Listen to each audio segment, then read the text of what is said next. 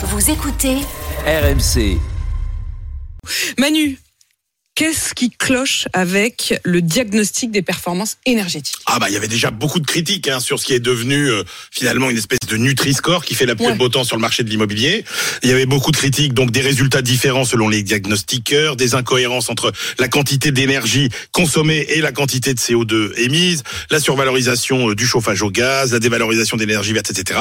Et le Conseil d'analyse économique vient de publier une note dans laquelle il euh, découvre un nouveau problème, c'est qu'en fait il y a une consommation théorique qui est faite par euh, le logiciel euh, qui euh, permet de faire les calculs euh, du diagnostic performance énergétique et qui diffère complètement de la consommation réelle des ménages au quotidien mesurée Donc, par leur facture Donc c'est comme si le thermomètre était cassé dès le départ. En fait. Bah, dès le départ, parce qu'en fait, euh, ce que euh, ne prend pas du tout en compte le DPE, c'est que les ménages, ils adaptent leur consommation d'énergie en fonction de l'état de leur logement, avec un résultat contre-intuitif, c'est-à-dire que plus votre logement est bien isolé, plus la température moyenne sera élevée. Ça veut dire qu'en fait, le DPE, il surestime les économies d'énergie rendues possibles si vous faites euh, euh, des travaux. Et à côté de ça, il va euh, aussi euh, mal prendre en compte les logements qui sont soi-disant mal isolés. Il va considérer qu'ils consomment plus parce qu'en fait, les gens Ils vont le réformer ils On- consomment moins. on va arrêter ce petit non, mais ça, c'est une véritable usine à gaz. Ça fonctionne mal. Donc, si on veut le réformer, oui, on va le réformer, mais ça restera toujours une usine à gaz.